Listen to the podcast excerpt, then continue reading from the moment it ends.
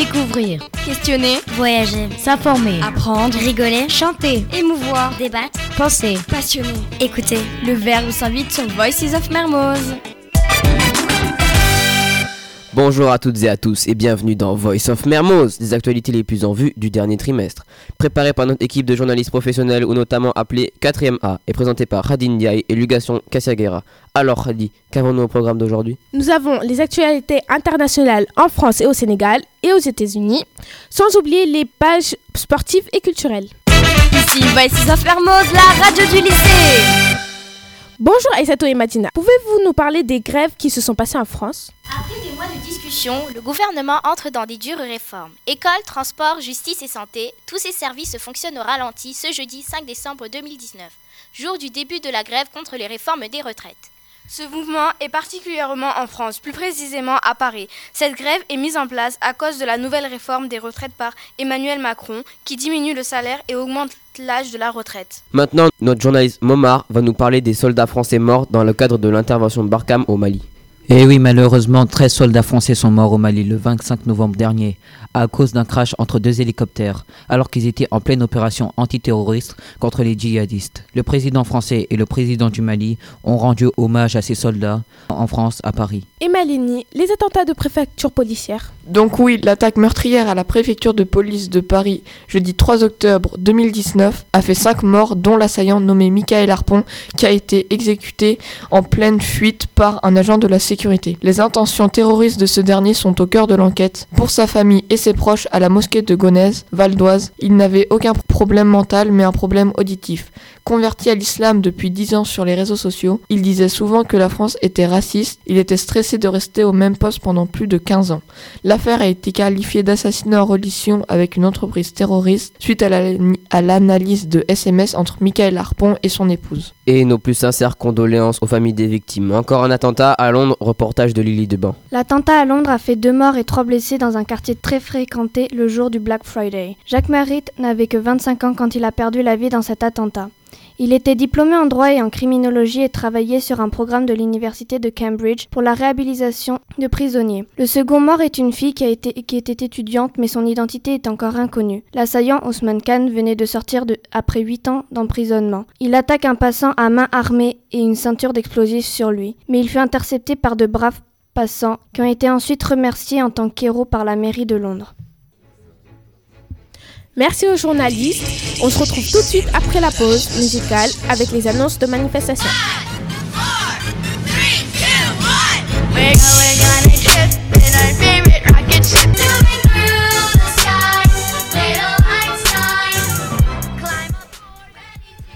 Et re-bienvenue à toutes et à tous dans Voice of Mermoz, les actualités les plus en vue du dernier trimestre, préparées par notre équipe de journalistes professionnels, ou notamment appelée 4ème A et présenté par Radin Diaye et Lugation Kassiaguera. Encore des manifestations. Alors où sont-elles cette fois-ci, Radi? Nous avons une manifestation à Hong Kong au Chili et au Chili. Et oui, malheureusement, notre reporter au Liban n'a pas, n'a pas pu nous donner plus d'informations. Donc nous, allons directement passer aux manifestations à Hong Kong. Depuis le 15 mars 2019, des manifestations ont lieu à Hong Kong et dans d'autres villes dans le monde où il y a la présence de diaspora hongkongaise, qui sont contre l'amendement de la loi d'extradition par le gouvernement hongkongais, demandant d'annuler l'amendement car il permettra à la Chine continentale d'intervenir dans le système juridique indépendant de Hong Kong, qui menace la particularité légale de Hong Kong, ainsi que la sécurité des personnes de tous les, de tous les Hongkongais et toute personne qui passera par Hong Kong. Mohamed va nous parler des manifestations au Chili. Bah oui, donc depuis le 6 octobre de 2019, les bus, trains et métros chiliens ont, manif ont manifesté contre une baisse de 30 dollars des pesos chiliens, ce qui fait que la grève s'augmente de plus en plus et il y en a toujours aujourd'hui. En Amérique cette fois, Yosr va nous parler de la procédure de destitution du président Trump. En mai 2017, certains républicains ont lancé des demandes de destitution contre Donald Trump pour conclusion avec les services secrets russes lors de sa campagne présidentielle en 2016.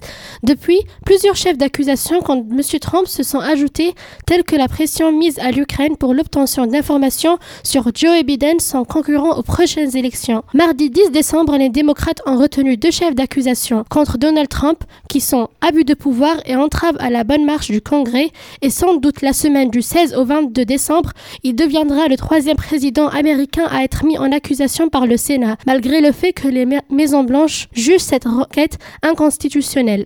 D'après plusieurs sources, il y a peu de chances que le président américain soit destitué, car le Sénat est constitué majoritairement de républicains. Ah là là, Trump. Sylvain, j'espère que vous avez de bonnes nouvelles pour les présidentielles aux États-Unis. En 2016, le monde assiste à la victoire de Donald Trump sur Hillary Clinton. Deux ans plus tard, à un an des élections présidentielles, qui se tiendra le 3 novembre 2020, la liste des candidats ont été révélée, dont le président actuel Donald Trump, qui espère être réélu. Encore aux États-Unis, une bonne nouvelle cette fois, n'est-ce pas Marion Le 11 novembre 2019, une équipe d'archéologues sous-marins ont annoncé avoir découvert le sous-marin américain USS Greyback. Il a été retrouvé 75 ans après sa disparition en mer de Chine orientale. Ce sous-marin avait été coulé par un bombardier japonais le 27 février 1944 avec 82 marins à son bord. Merci aux journalistes. Nous nous retrouvons tout de suite après la pause musicale avec les annonces sport et les sorties musicales du trimestre.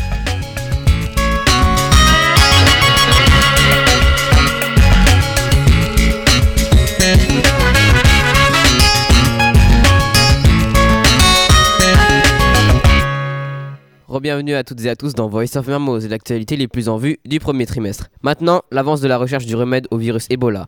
Alors David, dites-nous en plus. En été 2019, au ADC, l'homme a retrouvé deux traitements prometteurs pour soigner le virus Ebola. Le taux de mortalité serait divisé par deux. L'Ebola est un virus qui vient des animaux sauvages et se transmet entre les hommes. L'Ebola touche surtout l'Afrique, mais aussi quelques pays d'Europe. En général, 70% des personnes atteintes d'Ebola en meurent. Mais avec ces traitements, les chances de mourir seraient tombées de 10 à 30% pour les cas les plus graves. Dès maintenant, les patients atteints d'Ebola en ADC utiliseront ces traitements à ce qui se passera par la suite. On espère que l'Ebola sera éradiqué. Et oui, nous espérons trouver le remède le plus vite possible. Amina, parlez-nous de l'épée. L'épée du combattant Eladj Oumar El Fouti a été remise aux autorités sénégalaises le dimanche 17 novembre 2019 au palais présidentiel sénégalais de Dakar lors d'une cérémonie officielle. L'épée a été remise par le premier ministre français Édouard Philippe à Macky Sall en main propre.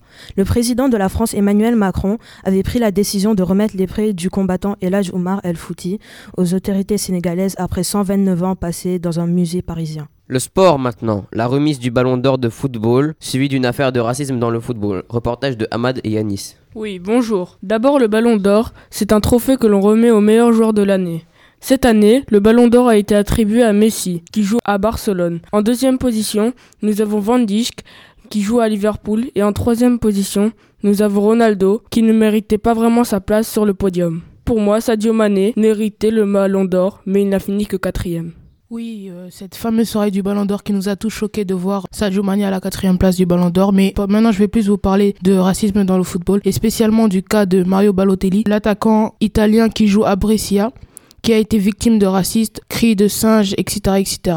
Il a failli quitter le terrain, mais avec le soutien de ses coéquipiers, il est resté sur le terrain et a inscrit un magnifique but qui a donné la victoire à son équipe. On va sortir du thème de sport et passer aux sorties musicales du trimestre avec Rose. Effectivement, il y a plusieurs chansons de Dadju, Maître Gims et autres. Mais avant tout, je voudrais rendre hommage au rappeur Juice WRLD décédé le 8 décembre 2019 à cause d'une crise d'épilepsie. On va mettre une petite extrait de l'une de ses chansons la plus connue, Lucid Dream.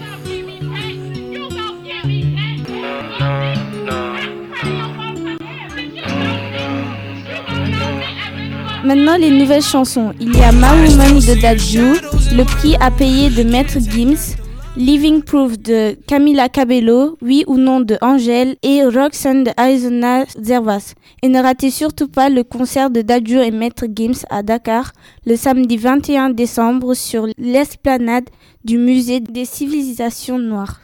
Et oui, magnifique chanson et nous espérons vous voir à ce concert. Et eh bien c'était tout. Merci à nos journalistes reporters. Merci au service technique Léna et Timothée. Et à bientôt dans Voice of Mermoz. C'était les 4e A présentés par Radi et Lugaston. Bonne journée. À vous